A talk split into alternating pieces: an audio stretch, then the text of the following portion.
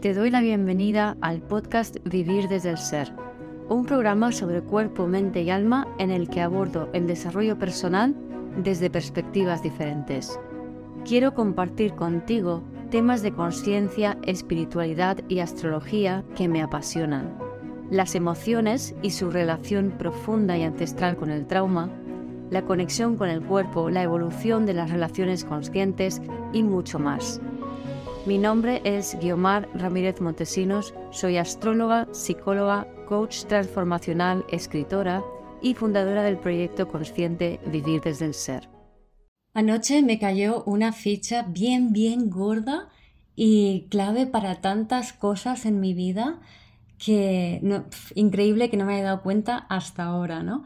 Pero es la importancia del deseo. No entendía bien el deseo y muchas veces creía que el deseo era algo mm, demasiado egoísta y que no tenía en cuenta a, los demás. Pero en realidad eso es una polaridad que genera la otra polaridad, que es el deseo caprichoso.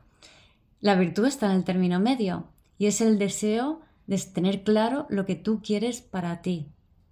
Y entonces estableces un diálogo con el universo y el universo te ayuda a crear esa realidad.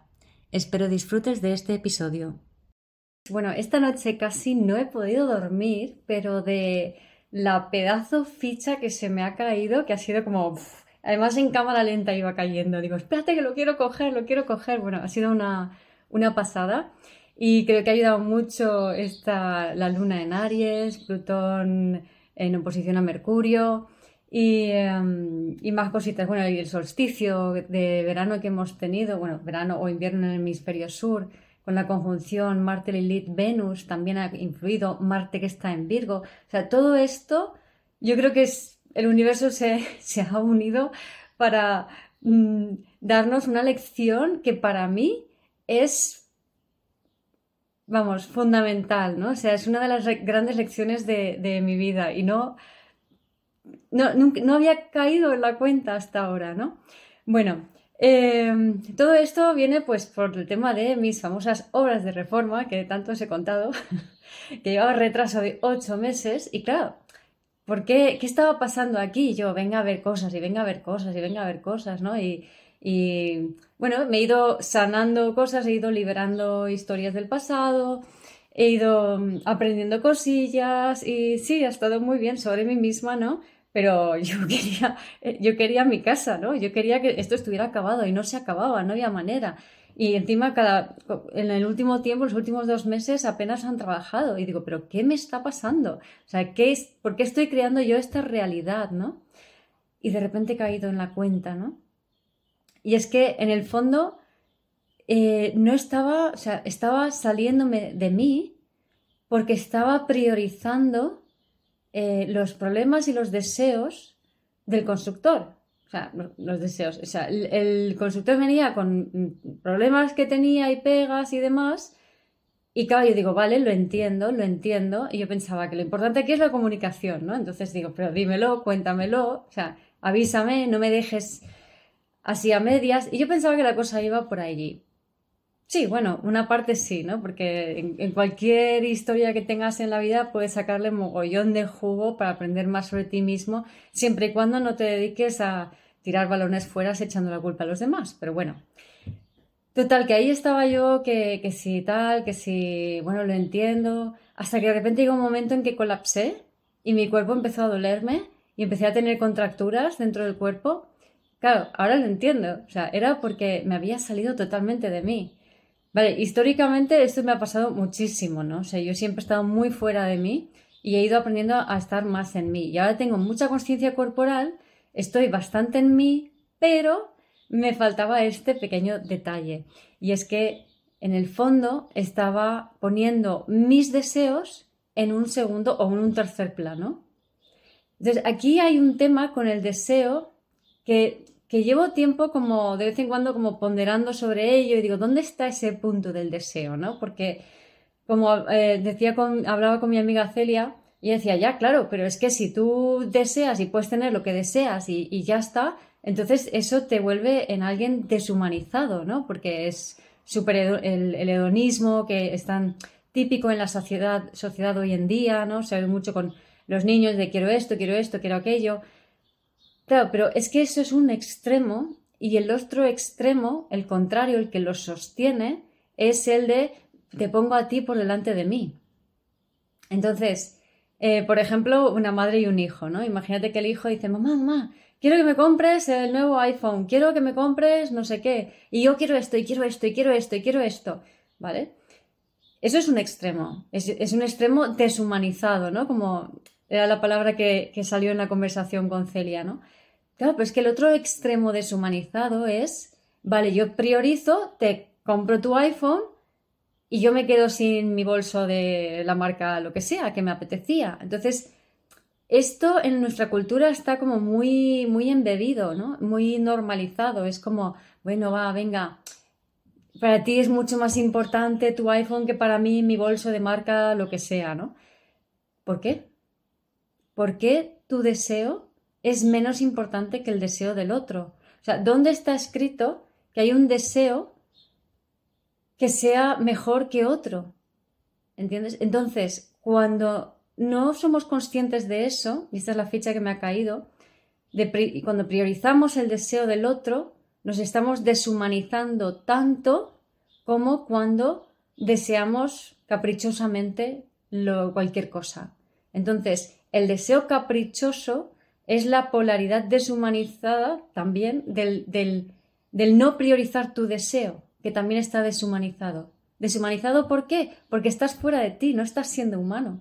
Y eso lo hacemos porque tenemos miedo a, contrariar el vínculo, a que el otro se enfade, a que nos deje, a, a que haya problemas. Pero es que, ¿cómo puede haber un vínculo si tú no estás dentro de ti? Es decir, si tú no estás priorizando tu deseo, ¿cómo va a haber un vínculo? Si tú no estás en ti, ¿con quién se está vinculando el otro? Con una carcasa vacía. ¿Vale? Y claro, y en esa carcasa vacía, si tú estás todo el rato fuera de ti, al final te quedas agotado energéticamente, que es lo que me estaba pasando a mí. Me estaba agotando energéticamente porque estaba no priorizando mi deseo, que, y tengo tanto derecho a desear como cualquier otra persona. Claro, para que se entienda un poco mejor, os pongo mi contexto, no, no como, no en plan victimismo 4-1, sino en plan como, a ver si esto sirve también para, para llevarlo a vosotros mismos, ¿no? O sea, yo cuando era, cuando era pequeña, eh, y ahí teníamos las polaridades, ¿no? Eh, yo soy la mayor y luego tengo un hermano mediano y uno pequeño, ¿vale? Entonces, eh, yo de repente tenía agujeros en bragas y calcetines y le decía a mi madre, mamá, necesito nuevas bragas y calcetines. Y mi madre decía, no, no lo necesitas, ¿no? Claro, todo esto hay que entender que, que mi madre, y de hecho no me los compraba, que mi madre eh, ha pasado por la Segunda Guerra Mundial, han estado en Siberia, lo perdieron absolutamente todo y no podían desear ni el pan, o sea, no tenían ni pan para comer. Entonces, claro, entiendo de dónde viene ella y de dónde viene esa, su mensaje, ¿no? Entonces, yo, yo me, me crié sintiendo de que estaba mal desear. De hecho, mi madre también decía que no tengo ningún derecho a, desear algo y no porque yo desee algo lo voy a tener antes. Sin embargo, mi hermano el que me sigue, como que tenía la mejor química con mi mamá que yo, resulta eh, que, digo, tenía, porque ahora tengo buena química con mi madre, pero bueno, eh, resulta que él pedía, pedía algo, mamá, quiero ir a esquiar, toma, cariño, dinero para ir a esquiar, ¿no? Y es como, o sea, la misma madre que a mí no, me compra bragas y calcetines, a mi hermano le paga el, el viaje al esquí, ¿no? Dices, Claro, él era un poco el otro extremo, pero mi hermano no ha tenido problemas para, para conectar con su deseo. Y sin embargo, yo sí. Y eso me ha traído a mí muchos problemas, porque, lo he dicho, el universo quiere que deseemos, pero no el deseo caprichoso, sino el priorizar lo que, vale, tú quieres esto, pero yo quiero esto.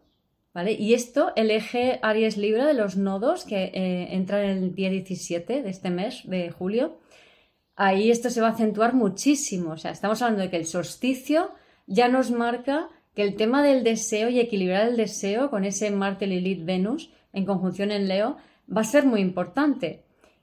Pero además, en el cambio de nodos, con el eje Aries Libra también. O sea, Libra es la intersección del deseo, ¿no? ¿Qué quiero yo? ¿Qué quieres tú? No hay intersección del deseo si Libra vibrando bajo, estoy más pensando en ti que en mí, ¿no? Este, este, esta caída de ficha para mí es súper, súper importante, ¿no? Porque, bueno, mi madre dice, eh, bueno, yo estoy, tengo Plutón pasando por mi Sol y un montón de tránsitos ahí cañeros, el retorno de su segundo retorno de Saturno, ahora este año que viene. Entonces, em, yo noto que estoy en una gran transformación y hablando con mi madre, ella me habla de la guío 1 y la guío 2. Entonces, la, la guío 1 es esta que no sabe alinearse con su deseo, que es más pringada, que es una 4 victimista, eh, pobre de mil, porque los demás sí, yo no. Y la guío 2 es mucho más empoderada, sabe lo que quiere, es firme. Y en, estos, en, este, en este tránsito de guío 1 y guío 2 había un tema que hablé de ello, creo que la semana pasada, creo que hablé de ello, que es el tema de la rabia. Entonces, claro, porque estamos hablando de el tema de poner límites, porque muchas veces confundimos las cosas y, y, cuando deseamos, yo quiero esto, yo tengo, yo, yo deseo esto, yo quiero hacer esto, yo quiero tal cosa, eh, lo asociamos a algo masculino como poner límites, como decir, bueno, pues si tú no me dejas, pues entonces yo voy a hacer lo que quiero. O, o quejarme porque el otro no me deja desear lo que yo quiero. Y en realidad el deseo no tiene nada que ver con esto, ¿no? Entonces, ¿cómo lo viví yo? Pues eh, cuando hablando con mi madre, bueno, la semana pasada, con el tema del retraso de las obras, que creo que lo conté en un vídeo, me dio una rabia, me dio una rabia tremenda, ¿no? Entonces, esa, esa rabia primero empezó a irme hacia adentro, empezó a contracturarse todo mi cuerpo, a dolerme todo. De hecho, hoy me he despertado sin dolores.